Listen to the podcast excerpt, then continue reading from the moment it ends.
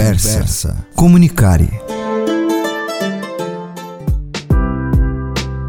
Olá, pessoal, bem-vindas e bem-vindos a todos vocês. A Comunicare é uma revista de divulgação científica multimídia e multiplataforma. Essa é uma iniciativa da Faculdade Casper Libero para debater as ideias mais relevantes ao universo da comunicação a partir do diálogo com pesquisadoras e pesquisadores da área.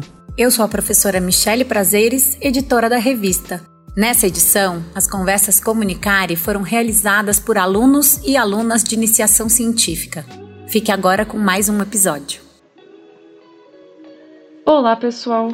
Bem-vindos e bem-vindas a mais um episódio. Meu nome é Larissa Rangel, sou estudante do terceiro ano do curso de jornalismo. E também faço iniciação científica aqui no Centro Interdisciplinar de Pesquisa, o CIP. Para quem não sabe, a revista Comunicare é uma iniciativa da Faculdade Casper Libero e tem como objetivo de fazer a divulgação científica multimídia e multiplataforma. O tema de hoje será sobre o aumento do interesse brasileiro no audiovisual e também na importância da representatividade, seja em filmes ou em séries e novelas. De acordo com um documento assinado por 63 entidades do audiovisual brasileiro em agosto de 2019, o setor cresce quase 9% ao ano e mesmo que ainda seja lembrado, muitas vezes por Alto da Compadecida ou Minha Mãe é uma Peça, por algumas pessoas, é responsável por movimentar 25 bilhões de reais anualmente. E o Brasil, como sendo um país considerado com ampla diversidade étnica, pode ter inclusão como um desafio. Justamente porque, além disso, se apresenta como o sétimo país mais intolerante numa pesquisa feita pelo Instituto Ipsos. O audiovisual pode ser tanto um auxiliador para diminuir certos preconceitos sentidos por grupos minoritários, como também pode ser o responsável por potencializar alguns estereótipos. Mas para entender um pouco mais sobre isso, iremos entrevistar a doutora e mestre em antropologia cultural pelo programa de pós-graduação em sociologia Milene Mishari. A entrevistada também é professora do Departamento de Educação da Pontifícia Universidade Católica do Rio de Janeiro, a PUC-Rio, instituição na qual coordena o Estipop, Laboratório em Estéticas, Cultura Pop Popular e Antropologia. Inclusive, Milene, você gostaria de complementar um pouco mais sobre a sua trajetória? Minha trajetória de pesquisa, mestrado, doutorado, foi junto ao funk carioca, né? Então, então, não são alguns artigos. A minha dissertação de mestrado foi sobre a roupa no baile, no baile funk, a roupa, o corpo e a dança, pensar o gênero através da indumentária, das manifestações estéticas, né? E no doutorado foi uma pesquisa com o Mr. Catra também, trabalho de campo com o Mr. Catra, 18 meses, e aí deu origem a um outro livro. A pesquisa de mestrado foi, foram 18 meses de trabalho de funk, de trabalho de campo no baile funk, onde eu investiguei né, é, as manifestações estéticas da festa, de um baile funk específico, né? É, porque acho que o que diferencia a antropologia é também o modo como ela pesquisa, né? não é só o que, que ela olha, mas como ela pesquisa. Acho que essa é uma diferença muito importante no que, que é antropologia, na definição do que, que seria antropologia. E depois o doutorado, né? No doutorado eu fui fazer trabalho de campo com o Mr. Catra, né? Que é essa, esse popstar do funk carioca, que faleceu em fins de 2018. E ali, quer dizer, foram também 18 meses de trabalho de, fã, de campo, né, acompanhando o Mr. Catra, saindo com ele à noite na van para fazer toda é, a trajetória, quer dizer, todos os deslocamentos pela cidade para cumprir a agenda de shows, né? Então, assim, a tese ela, ela, ela se erige sobre um tripé, né? Vamos dizer assim, quer dizer, o meu interesse estava na pessoa do artista, estavam também no Rio de Janeiro, pensar o Rio de Janeiro e pensar o próprio funk, né? Da perspectiva dos seus criadores. Então, isso eu fiz é, olhando, estando mais preocupada, de um lado, com a criação artística, com a criação da música no estúdio musical, né, no estúdio de gravação, onde eu faz, ficava ali tardes e tardes a fio, noites também, mas noite em geral a gente estava nos deslocamentos. E as estéticas corporais, onde eu vou pensar principalmente, até hoje, eu tenho, minha, minha pesquisa se desdobra a partir daí, que é assim, uma pesquisa sobre os cabelos, né? Vai me interessar muitíssimo, são os cabelos, a produção dos cabelos e como isso me permite pensar relações de gênero, raça e etc. Ah, incrível. Bom, como eu disse, as perguntas são um pouquinho mais gerais, assim, então acredito que não vão demorar muito, então já vamos começar. Ó, a primeira eu peguei uma, uma pesquisa, eu acho que é da TICI Domicílios, produzida pelo Centro de Estudos para o Desenvolvimento da Sociedade e da Informação. E eles falam que o índice de brasileiros que preferem assistir vídeos e filmes subiu de 49% para 71%. Então já dá para ver uma certa preferência, assim, pelo, por formatos mais audiovisuais. Então, na sua visão de antropóloga, é, eu queria saber como você explicaria essa tendência, principalmente tendo o povo brasileiro como um recorte.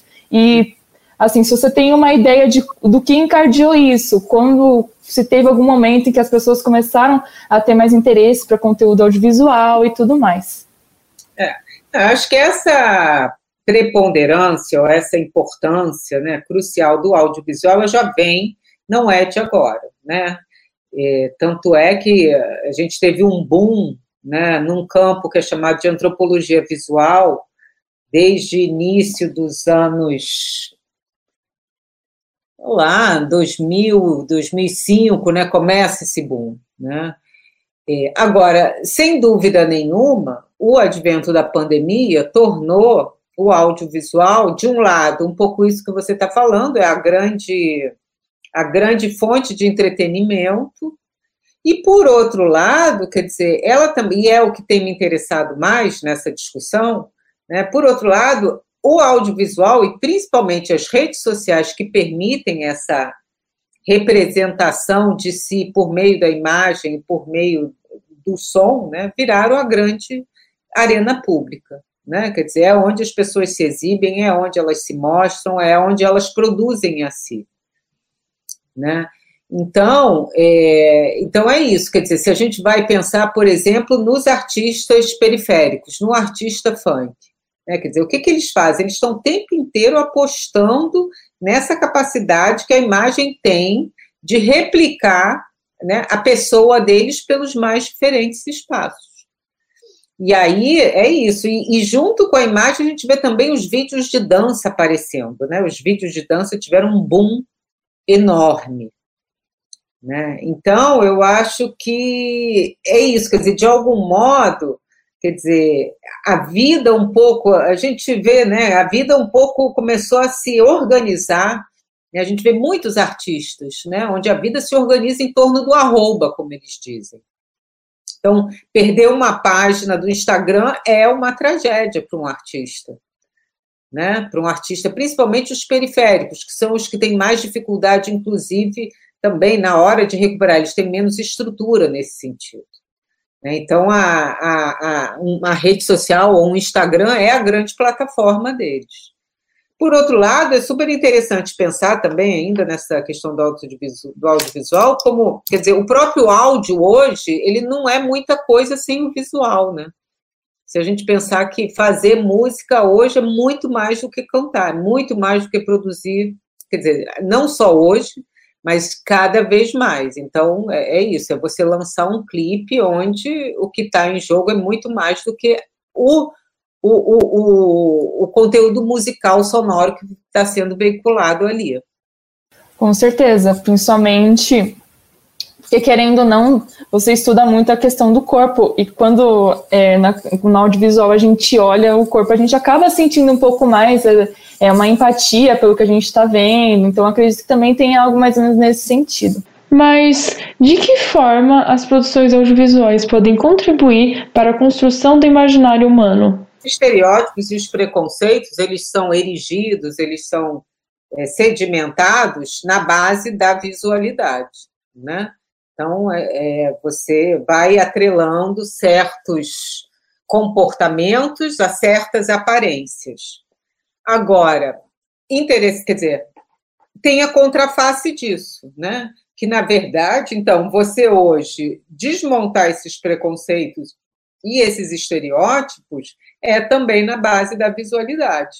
Né? Então, você vai se representar como, enfim, você vai é, é, desestabilizar uma lógica racista, né? você vai se contrapor a um pensamento racista, ou a um gosto racista, ou a um julgamento racista, por meio da sua aparência, né?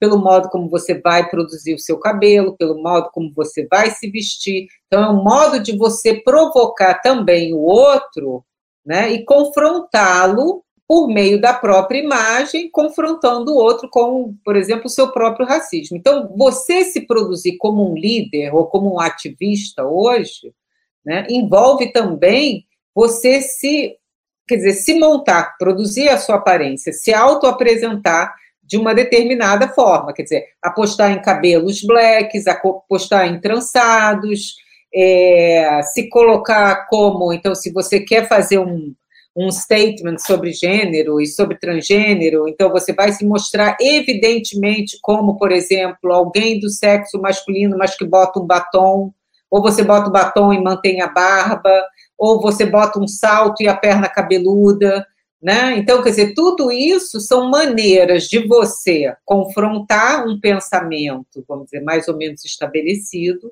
né? Uma certa lógica normativa no que se refere às relações de gênero, à raça, por meio da própria aparência. Então, o que eu estou querendo te dizer é, se o estereótipo age, né, a partir de um julgamento do gosto, um julgamento da aparência, confrontar esse estereótipo, desestabilizá-lo, desafiá-lo, é também feito na chave da aparência. Né? Então, nesse sentido, quer dizer, a gente vê como imagem, visualidade, né, não é só imagem, ela precisa também dos bens, das materialidades, dos bens de consumo, daquilo que você compra, da, da sua pele, da carne. Então, não é, não, é uma, não é uma visualidade assim, quer dizer, não é só a imagem né? mas é a imagem de alguma coisa que você produz.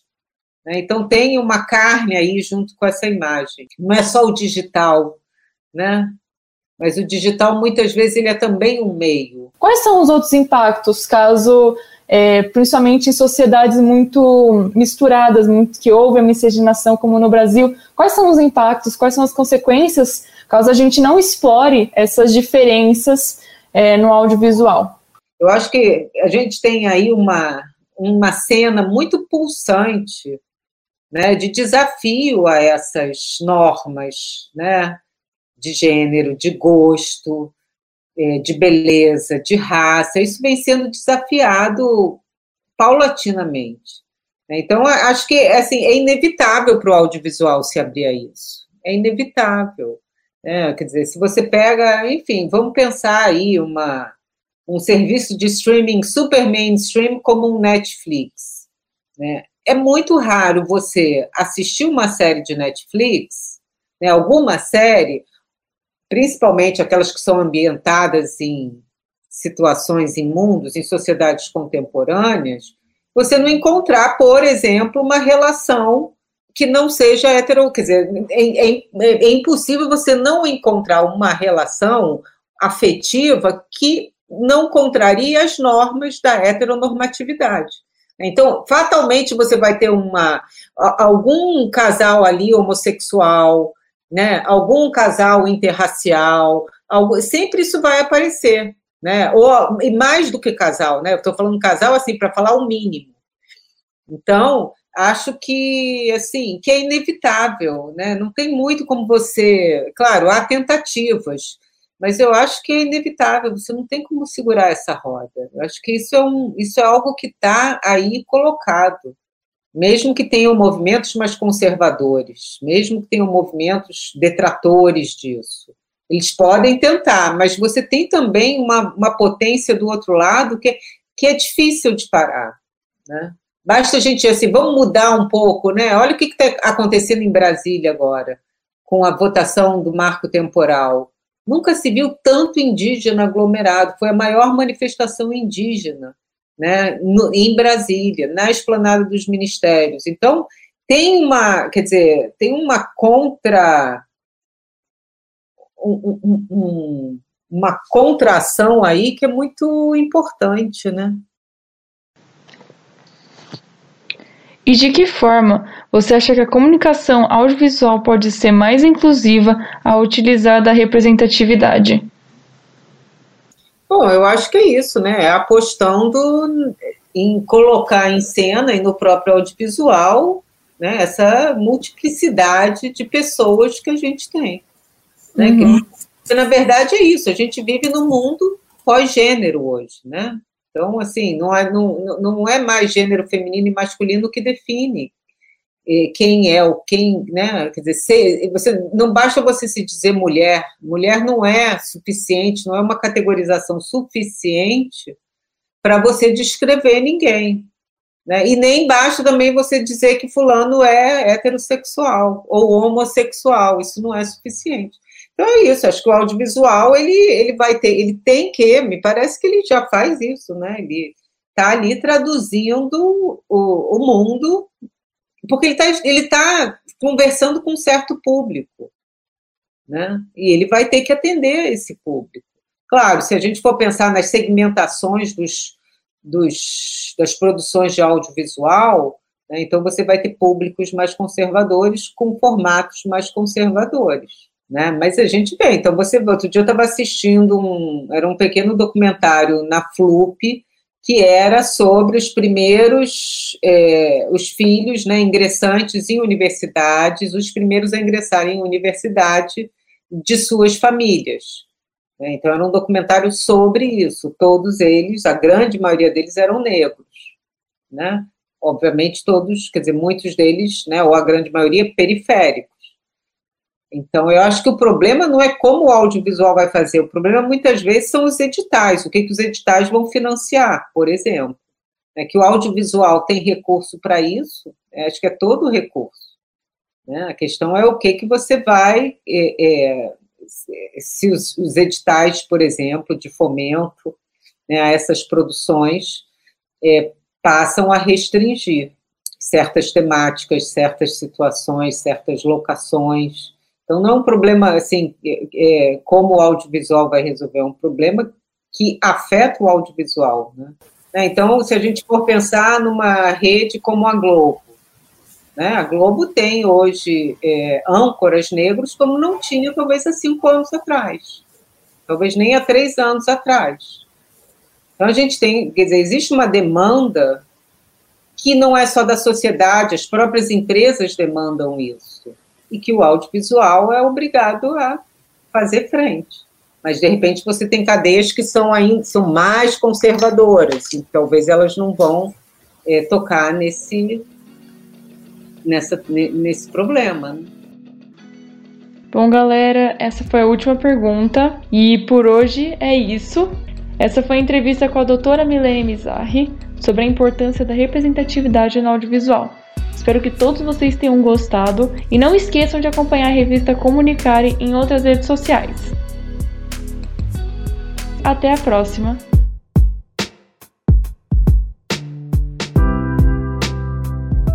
Essa conversa faz parte da Comunicare, revista de divulgação científica multimídia e multiplataforma, uma iniciativa da Faculdade Casper Libero para debater as ideias mais relevantes ao universo da comunicação, a partir do diálogo com pesquisadoras e pesquisadores da área. Acesse a Comunicare em www.revistacomunicare.casperlibero.edu.br. Comunicare se escreve com dois M's. No Facebook e no Instagram, arroba Revista Comunicare. A Comunicare é uma revista produzida pelo CIP, o Centro Interdisciplinar de Pesquisa da Faculdade Casper Libero. Apoio operacional Rádio Gazeta Online. Edição de som Agnoel Popó. Locução de créditos Caio Melo. Supervisão operacional Roberto Vilela. Supervisão pedagógica Renato Tavares. Conversa Comunicare. Comunicare. Comunicare.